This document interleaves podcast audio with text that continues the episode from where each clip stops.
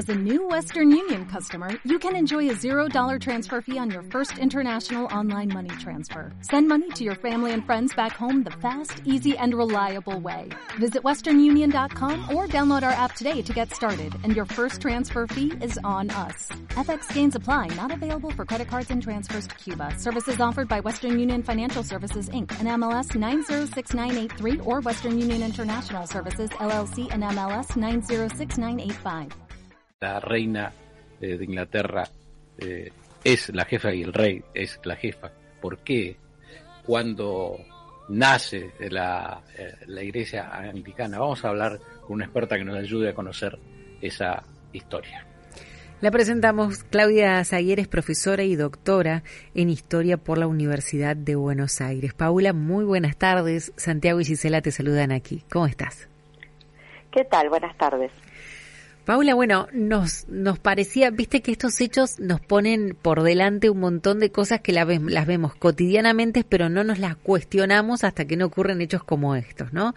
En donde este, vimos plasmado que no solo había muerto la reina de, de un país, sino que además quien encabezaba la, digamos, la iglesia anglicana, quien era la cabeza de la iglesia anglicana. Y nos empezamos a preguntar los por qué de toda esta historia, por qué la reina, por qué la iglesia anglicana, cuándo nace, cómo nace.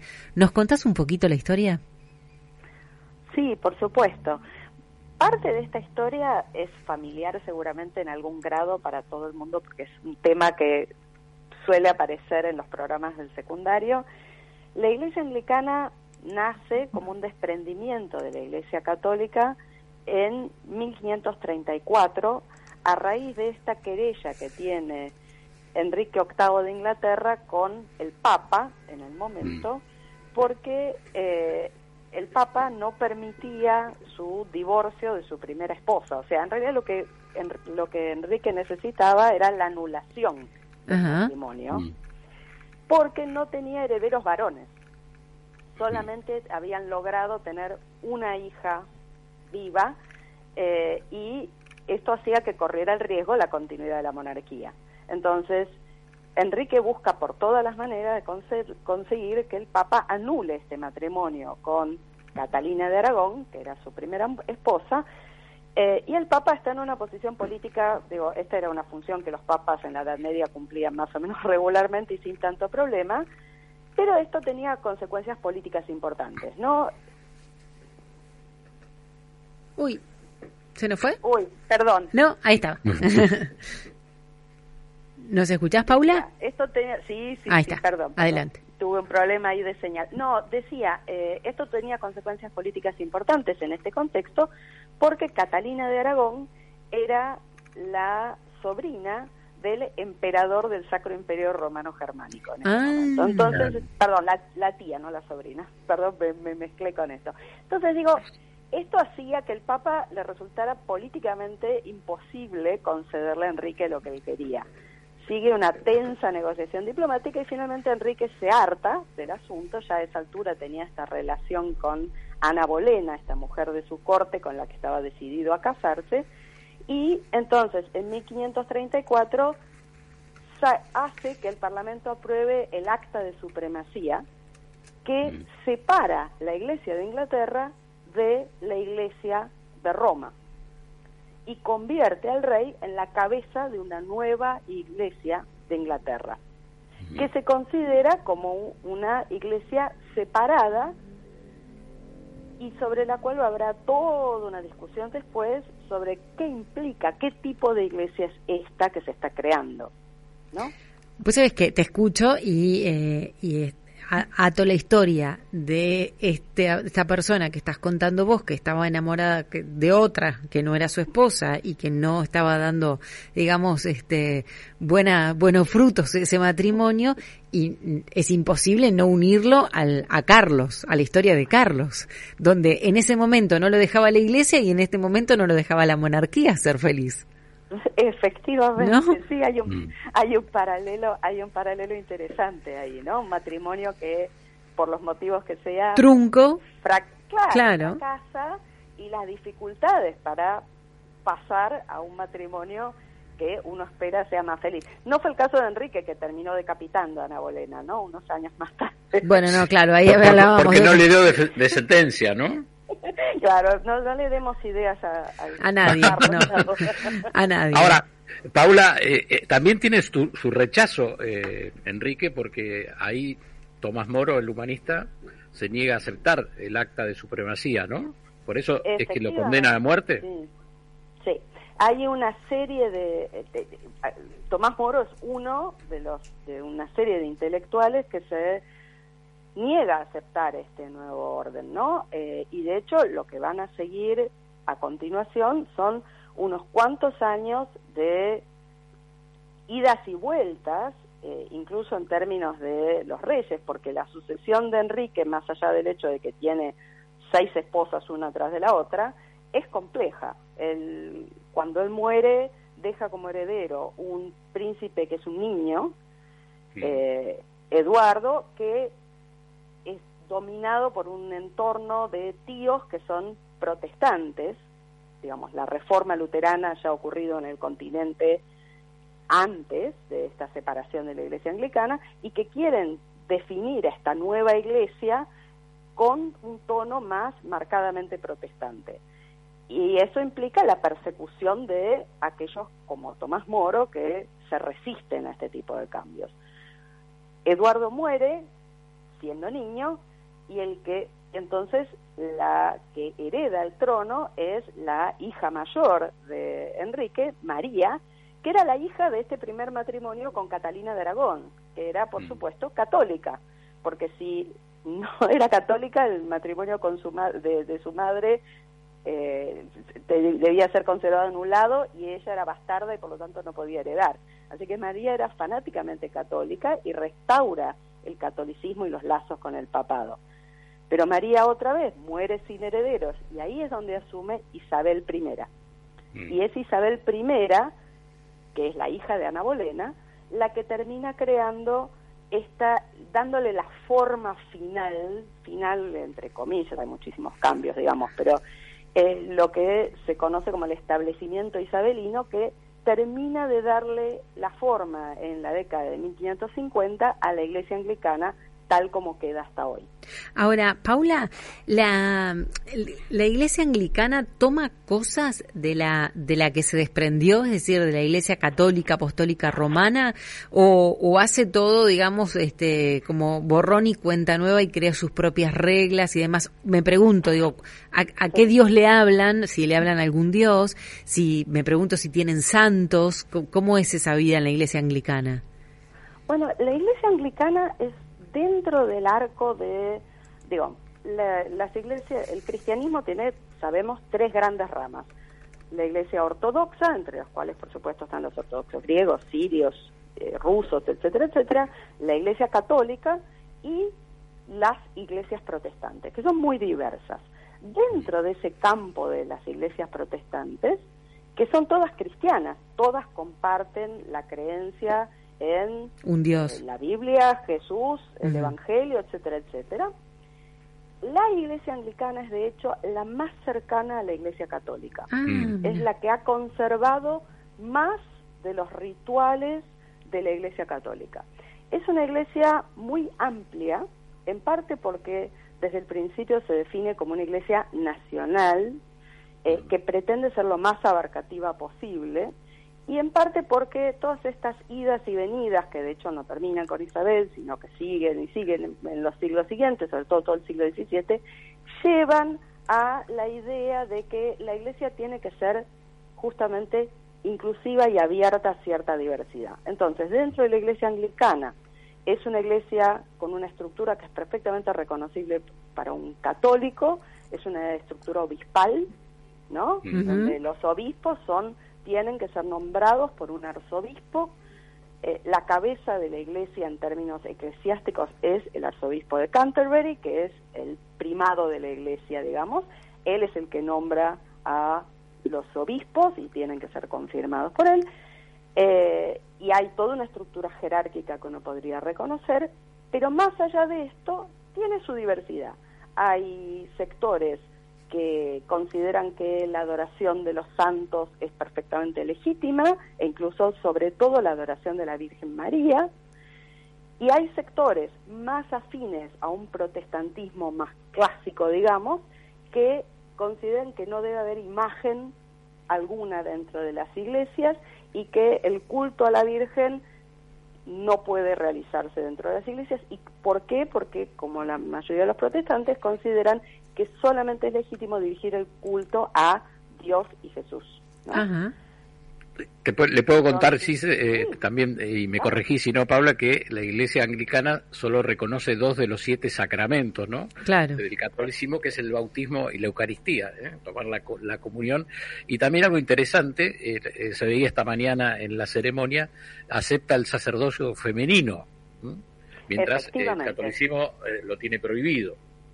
Sí, efectivamente acepta el sacerdocio femenino y en estos momentos uno de los grandes problemas que enfrenta eh, la comunión anglicana es la aceptación del el matrimonio igualitario y del sacerdocio de aquellos que se reconocen abiertamente como parte de la comunidad LGBT. Eh, eso es ¿Eso lo está, lo está discutiendo en este momento o no lo acepta? No, no, eh, lo están discutiendo hace muy poquito, hace un par de meses, hubo una convención general de la, de la Iglesia en donde se reafirmó que el, la, eh, el matrimonio gay no puede ser reconocido por la Iglesia anglicana. Mm. Esto se hace no, por, no tanto porque la Iglesia de Inglaterra no lo quiera reconocer, la mayoría de las, las voces dentro de la Iglesia Anglicana están a favor de reconocerlo y hay de hecho obispos que son abiertamente gay, eh, sino porque la Iglesia Anglicana hoy es una comunión mundial y la mm. mayor parte de los fieles, en términos cuantitativos, están en África, en las antiguas colonias británicas. Y hay, ahí hay una tremenda intolerancia frente a esto. Ah, Entonces, en pro de tratar de mantener la unidad de esta comunidad mundial, el arzobispo de Canterbury se ve obligado a ofender a buena parte del clero anglicano de Inglaterra, que estaría a favor de moverse en esta otra dirección. Paula, quiero preguntarte, tengo una duda. Eh, para los anglicanos no existe el celibato y pueden tener hijos, ¿no? Y casarse. Los sacerdotes, digo. Sí, toman esto de una de las epístolas de San Pablo en donde dice que eh, San Pablo dice que el sacerdote, en realidad dice el obispo, pero en ese contexto quiere decir más bien el sacerdote, debe ser un hombre probo, casado con una sola mujer, etcétera, etcétera, etcétera. Y a partir de esto, la, ya Lutero, cuando hace la reforma, dice, hace todo un discurso diciendo que eh, el el celibato va totalmente contra la naturaleza, que Dios ha creado al hombre y a la mujer sexuados y que pretender que convivan en una misma casa, él lo está planteando en términos de el sacerdote y una mujer que le limpie, le cocina, etcétera, etcétera. Estamos hablando del siglo XVI y pretender que no pequen es ir contra natura, digamos. Por lo mm. tanto, es mejor que se casen perfecto. Y entonces, a partir de entonces, los protestantes toman esta postura y la Iglesia de Inglaterra hace exactamente lo mismo. Considera que el, ser parte del clero no es obstáculo para el matrimonio y la vida familiar. Eh, te quiero hacer una pregunta. Eh, al igual que el luteranismo, eh, los anglicanos están, o sea, no usan la confesión, ¿no? Porque ellos creen que eh, solamente la salvación se consigue eh, solamente por creer en Dios y arrepentirse abiertamente hablando con Dios. ¿Es así? Es así. La relación tiene que ser uno a uno, digamos, entre Dios y el creyente. Es decir, no hay intermediarios, no hay un... No hay confesión. No, hay confesión. No hay confesión. Los, eh, los clérigos tienen este rol muy importante de ser guías religiosos, hmm. ¿no? Eh, se espera que reciban, que orienten moralmente a sus fieles y que hagan todo esto que un sacerdote conoce como la, cura de almas, digamos, ¿no? Que los guíen por el camino correcto, los ayuden a tomar decisiones. Pero no existe el sacramento de la confesión. Mm. Como bien decían antes ustedes, solamente se aceptan estos dos sacramentos, la Eucaristía y el bautismo, porque son los dos sacramentos bíblicos, son los dos sacramentos instituidos por Jesús en la Biblia. Entonces, los protestantes consideran que los demás son como un agregado humano que no corresponde. Estamos hablando con Paula Zaguier, que es profesora y doctora en historia por la Universidad de Buenos Aires. Nos estamos peleando para preguntarte, Paula. Quiero que lo sepas. Tenemos una lista de preguntas. ¿Vas vos, Pont? ¿Querés? adelante, adelante. Interesantísimo. Estamos conociendo las diferencias entre la Iglesia anglicana y la Iglesia católica, principalmente, y por qué fue creada. Y bueno, y todas estas preguntas. Seguimos, dice, después yo tengo una lista. No, ¿eh? digo, si no tenemos un, un confesionario, no tenemos un sacerdote que confíe porque la, la, relación es uno a uno, es directa, tampoco existe el, el castigo o la penitencia, vamos a decir. Eh, tal cual, no existe la penitencia. Eh, se considera que, desde en el protestantismo se considera que en realidad el perdón de Dios es siempre absoluto. Jesús murió en la murió en la cruz justamente para garantizar el perdón de todos los pecados de los seres humanos. Lo único, el único obstáculo para acceder a ese perdón absoluto es no creer lo suficiente, no confiar en ese ah, ah. Entonces, desde el momento en que el creyente verdaderamente pone su fe en Jesús, no tiene nada de qué temer, porque en realidad en la medida en que permita que esa creencia entre en su vida, va a ir pecando menos. Y cuando cometa un error y peque, lo único que está haciendo es ser humano y Dios perdona. Mm. Entonces es una cuestión de arrepentimiento, no hace falta cumplir con una penitencia externa. Perfecto. Perfecto. Paula, ¿te puedo preguntar tu opinión? ¿Qué tan importante fue la reina Isabel II para la iglesia anglicana en estos 70 años de reinado? Es interesante eso. La, la reina Isabel combina dos cosas interesantes ahí. Una es una muy muy firme quedarse dentro de su rol constitucional, ¿no? Que es un rol mayormente ceremonial, tanto en relación con la política, digamos, la reina no se mete en debates políticos, eh, frente a la iglesia. Es decir, la reina cumple una cantidad de roles ceremoniales frente a la iglesia, pero no se mete en la administración de la iglesia. Y en ese sentido, la reina ha sido muy cuidadosa, muy respetuosa de la independencia eclesiástica y de todos los órganos de gobierno de la iglesia. En paralelo con eso, en una iglesia anglicana que se ha visto, sobre todo desde el final de la Segunda Guerra en adelante, o sea, a lo largo de todo su reinado, ha visto una crisis importante en la asistencia de fieles a la iglesia. Es una mm. iglesia donde cada vez menos gente claramente cree y practica. La reina ha sido una fuerza en el otro sentido a todo el mundo sabe que era profundamente creyente. Y en, a lo largo de su vida, en los últimos 20 años, digamos, ha, dejado que eso cada vez se note más. En sus mensajes generales y todo lo demás, habla, hablaba una y otra vez acerca de su fe, particularmente cuando hacía los mensajes de Navidad. ¿no? Mm. Hacía una reflexión cristiana explícitamente sobre esto y hablaba sobre cómo su fe era un sostén para ella en sus responsabilidades frente a este rol que tenía que desempeñar. Contanos, Paula, eh, ¿cómo se sostiene económicamente la Iglesia Anglicana? Bueno, la Iglesia, la Iglesia Anglicana eh, es parte de la estructura estatal en Inglaterra, es una iglesia ah. estatal. Entonces, cuenta con fondos que provienen del Estado. Eh, también es verdad que esos fondos no alcanzan a cubrir todo, De hecho, hay una cantidad importante de fondos que se recaudan a través de los fieles. Eh, a diferencia de las iglesias protestantes eh, en situación minoritaria o en lugares como la Argentina, incluyendo la iglesia anglicana, digamos, donde solamente cuentan con sus fieles para recaudar el dinero suficiente para funcionar, en Inglaterra la iglesia anglicana tiene este apoyo estatal.